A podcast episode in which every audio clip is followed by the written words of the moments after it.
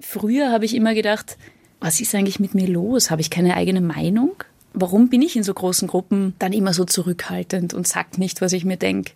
Ich weiß ja, was ich will und was ich auch meine. Mariella Gittler musste knapp 30 Jahre alt werden, um sich so akzeptieren zu können, wie sie ist. Introvertiert. Sie habe lange gebraucht, um ihren Platz in der Welt zu finden, erzählt sie. Diesen Platz hat sie dann justament in einem Beruf entdeckt, der auf den ersten Blick stark extrovertiert wirkt. Mariella Gittler ist Moderatorin beim ORF. Dass das natürlich widersprüchlich ist und irgendwie keinen Sinn macht, wenn man jetzt darüber nachdenkt, dass ich ein introvertierter Mensch bin, ja, es kann sein. Ich glaube aber trotzdem, dass die Situation vor der Kamera eigentlich eine sehr intime ist. Weil du hast einen Menschen, der hinter der Kamera steht, den kennst du meistens sehr gut. Du hast ein Thema, über das du berichtest, über das du sprichst. Meistens hast du dich damit schon sehr gut befasst davor. Und insofern ist das ja gar nicht etwas, was mich jetzt als introvertierten Menschen, das ist ja dann keine Situation, die mich eigentlich stresst, weil es ist ja was sehr Intimes. Dass sie dabei von tausenden Zuseherinnen und Zusehern verfolgt werde, mache sie nicht nervös. Schließlich würden diese Menschen ja nicht direkt vor ihr stehen, erklärt Mariella Gittler.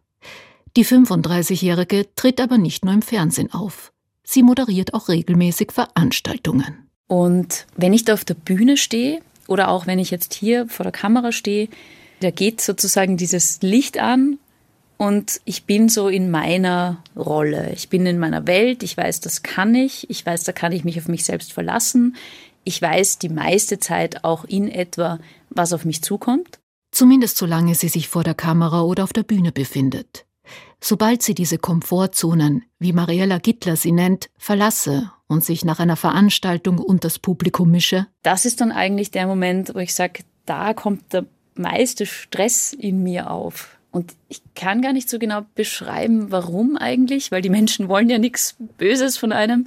Das hat wahrscheinlich viel mit so Smalltalk-Situationen zu tun. Ich weiß einfach, das kann ich nicht so gut. Mir fällt dann auch oft nicht ein, worüber ich reden soll. Es ist schwierig zu beschreiben, aber dass man nicht genau weiß, was auf einen zukommt und dass eben so viele Menschen plötzlich da sind, die etwas von einem wollen und das stresst mich. Das bedeutet aber keineswegs, dass sie nicht gerne mit Menschen in Kontakt trete. Introversion wird oft mit Schüchternheit verwechselt. Schüchternheit, das ist eine Form der sozialen Angst, die wir im Grunde im Laufe des Lebens erstmal erlernen analysiert Lena Noah, Coach und Autorin des Buchs Leidenschaftlich introvertiert. Hinter schüchternem Verhalten verberge sich oft eine persönliche Geschichte. Verschiedene Situationen führen vielleicht dazu, dass ich mich unwohl fühle in sozialen Situationen, vielleicht auch negative Erfahrungen mache und dann mich weniger traue, vor anderen zu sprechen, aus Angst, irgendwie kritisiert zu werden, beschämt zu werden, dass ich mich nicht traue, mich zu öffnen, aus Angst ausgelacht zu werden und so weiter. Also das ist schon ein Unterschied.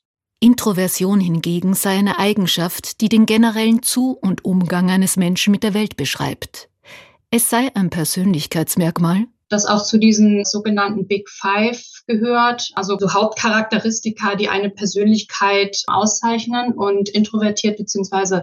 Extraversion ist ja ein Bestandteil dieser Big Five. Nach dem psychologischen Big Five-Modell existieren fünf Hauptfaktoren, die eine Persönlichkeit ausmachen und das sei neben der Extraversion Offenheit, Gewissenhaftigkeit, Verträglichkeit und Neurotizismus, also Labilität, wobei auch immer das Pendant dazu gemeint ist, also im Fall der Extraversion eben die Introversion. Und jeder Mensch neige dann entweder mehr zu dem einen oder dem anderen Pol. An dem Big Five Modell gibt es allerdings auch Kritik, Einige bezweifeln, dass sich die Komplexität einer menschlichen Persönlichkeit an fünf Merkmalen festmachen lässt. Vielmehr sei es die Fülle an Eigenschaften und ihr Zusammenspiel, das einen Menschen zu dem macht, was er ist. In sich einzigartig, differenziert Reinhard Skolek, Psychotherapeut und Mitglied der Österreichischen Gesellschaft für analytische Psychologie. Doch was zeichnet Introversion nun genau aus? Und wie unterscheidet sie sich im Wesentlichen von ihrem Gegenpart, der Extraversion? Die Extrovertierten haben den Schwerpunkt ihres Interesses draußen. In Kontakten ein Extrovertierter, der nicht zweimal, dreimal in der Woche andere Menschen treffen kann, auf eine Party gehen kann und so weiter, dem fehlt was. Ein Introvertierter ist manchmal froh, dass er seine Ruhe hat, dass er sich zurückziehen kann. Mir hat einmal jemand gesagt, am liebsten ist er rum auf einer Berghütte und wenn eine Lawine runtergeht, die ihn sozusagen nicht mitreißt, aber rundherum alles verschüttet, fein, dann kann er eine Woche lang lesen, sich mit seinen Gedanken beschäftigen und ist nicht abgelenkt von der Welt da draußen. Dabei sind die Ausprägungsgrade sehr unterschiedlich angelegt. Neben dem Fokus, der nach innen oder nach außen gerichtet sein kann, geht es auch um die Frage, woher bekommt jemand seine Energie? Während extrovertierte Typen in der Interaktion mit vielen anderen Menschen aufblühen, sagen introvertierte Menschen wie Mariella Gittler, ich ziehe meine Energie daraus, dass ich oft für mich bin, dass ich oft mal alleine lese, Musik höre, alleine ins Kino gehe, aber auch mit sehr engen Freunden und Familie zusammen bin. Sie sei ein Familienmensch und ihr Freundeskreis wäre nicht groß, dafür aber umso enger, verrät Mariella Gittler. Viele Menschen mit vielen Anliegen, die alle viele Gespräche miteinander, übereinander und teils auch aneinander vorbeiführen, damit könne sie nicht gut umgehen. Ich beobachte bei mir selber, dass mich Lärm wahnsinnig anstrengt. Also zum Beispiel eben in einer großen Gruppe, wenn dann ganz viele Menschen reden durcheinander. Ich brauche oft einfach meine Ruhezonen, wo man sich sprichwörtlich denken hören kann. Das hat wahrscheinlich damit zu tun, in so einem großen Gewusel, dass ich das einfach nicht gut verarbeiten kann. Das wundert Ingeborg Kutscher nicht. Kutscher ist Beratungswissenschaftlerin, Coach und Autorin des Buchs Stille Stärken, introvertiert und beruflich erfolgreich. Und sie meint, introvertierte Menschen gehen mit anderen Filtern durch die Welt. Dass sie in vielen Situationen in sich gekehrt sind, geschehe auch aus einer Art Schutzreflex heraus, denn sie nehmen ihr Gegenüber oft sehr intensiv wahr. Introvertierte Menschen sind tiefgründige, substanzreiche Denker. Also die finden sich auch ganz selten im Smalltalk, sondern die finden sie eher im Deep Talk. Das sind die, die oft Szenarien im Kopf durchdenken können zur Problemlösung. Die sind wahnsinnig gute Beobachter. Die sind sehr empathisch. Die diesbezüglichen Fähigkeiten variieren natürlich auch wieder zwischen den einzelnen Persönlichkeiten. Generell überlegen introvertierte Menschen oft lange, bevor sie sich zu einem Thema äußern. Und im Zweifelsfall schweigen sie dann lieber, meint Ingeborg Kutscher. Perfektionismus ist ein Thema, was ich im Coaching sehr, sehr oft auch bei den introvertierten Menschen merke. Die leben auch von einer sehr guten Vorbereitung. Da gibt es keine halbfertigen Geschichten. Nicht gut. Ingeborg Kutscher schaut verlegen auf den Boden. Sie ist mit ihrer Erklärung offensichtlich nicht zufrieden. Aber da merkt man schon den Perfektionismus gerade bei Ihnen, oder? Ja, ja, natürlich. Also ich zähle mich ja selbst auch. Also vielleicht sollte ich jetzt an dieser Stelle auch noch ganz kurz eine Kurve ziehen. Ingeborg Kutscher lenkt das Gespräch von sich weg und auf das allgemeine Thema zurück. Auf dem Gebiet der Fakten fühlt sie sich als introvertierter Mensch offenkundig wohler. Introvertiert, extrovertiert ist ja von Carl Gustav Jung in den 1920er Jahren definiert worden. Also er hat diese zwei Typen beschrieben und hat ja damals schon gesagt, es gibt ja weder den rein introvertierten noch den rein extrovertierten Menschentypen, sondern jeder Mensch ist eine Mischung. Weiters meinte der Psychiater und Begründer der analytischen Psychologie, diese Mischung variiere auch von Situation zu Situation. So kann ein im Berufsleben introvertierter Mensch dann im vertrauten familiären Umfeld sehr gesellig werden. Manche Leute, so C.G. Jung, tendieren aber auch generell mehr in die eine oder die andere Richtung. Doch auch das könne sich im Laufe des Lebens ändern, fügt Reinhard Skolik hinzu, Psychotherapeut und analytischer Psychologe. Als Junge ist man ja eher wahrscheinlich extrovertiert. Da will man vieles erleben, vieles tun mit Freunden, Freundinnen. Als alter Mensch wird es auch Zeit und notwendig, sich Gedanken zu machen über das Leben, über den Rest des Lebens. Was will ich noch anfangen mit dem, was ich noch von mir habe.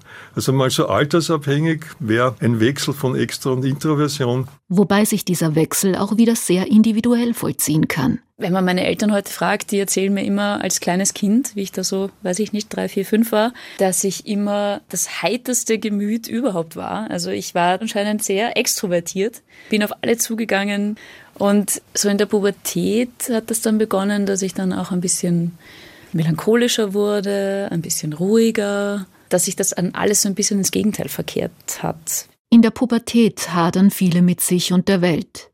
Aber könnte ihr damaliger Persönlichkeitswandel vielleicht auch damit zusammengehangen haben, dass Mariella Gittler zunehmend aus der vertrauten Umgebung ihrer Familie heraus und in eine ungewisse Welt hinausging?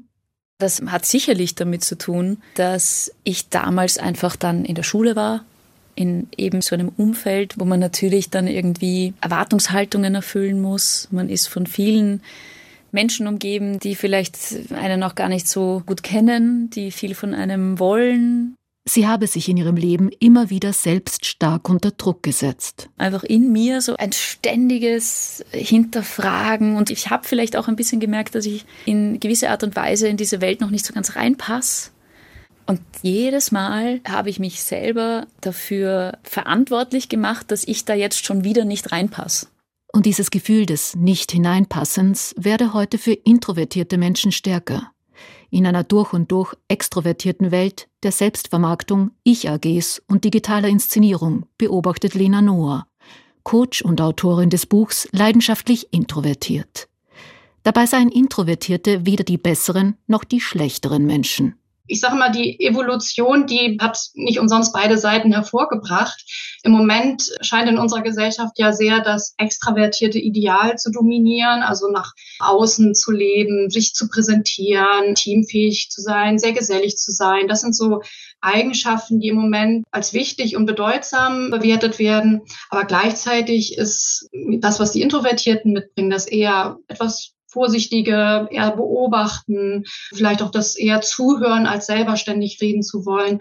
Das ist ja der Gegenpol und wir brauchen einfach beides, um in Balance zu sein. Also sowohl für uns selber als Individuum, aber auch als Gesellschaft insgesamt. Ein Mensch, der sich nur auf seine introvertierten Wesenszüge konzentriert, kann sich auch in den eigenen Grübeleien verlieren. Eine stark extrovertierte Persönlichkeit wiederum ist mitunter so sehr auf die Außenwelt fixiert, dass sie sich selbst gar nicht mehr richtig wahrnimmt. Und was geschieht mit einer Gesellschaft, wenn die Introversion zunehmend auf der Strecke bleibt? Eine Gesellschaft, die nicht mehr sozusagen nachdenkt über sich, nicht mehr in sich selbst hineinreflektiert, die wird immer unbewusster. Warnt Reinhard Skolek. Der Psychotherapeut und analytische Psychologe hätte allerdings auch einen Lösungsansatz parat. Einander zuhören. Wenn jeder seine Position dem anderen versucht, möglichst verständlich mitzuteilen, dem anderen die Gelegenheit gibt, das auch zu tun, dann entsteht eine Brücke. Eine Brücke des einander Verstehens. Und dort, wo das nicht passiert ist, grabt man sich in den eigenen Positionen ein. Es kommt zu Spaltungstendenzen, wie wir es ja jetzt auch spüren, und die nicht gut sind. Man redet nicht mehr mit dem anderen.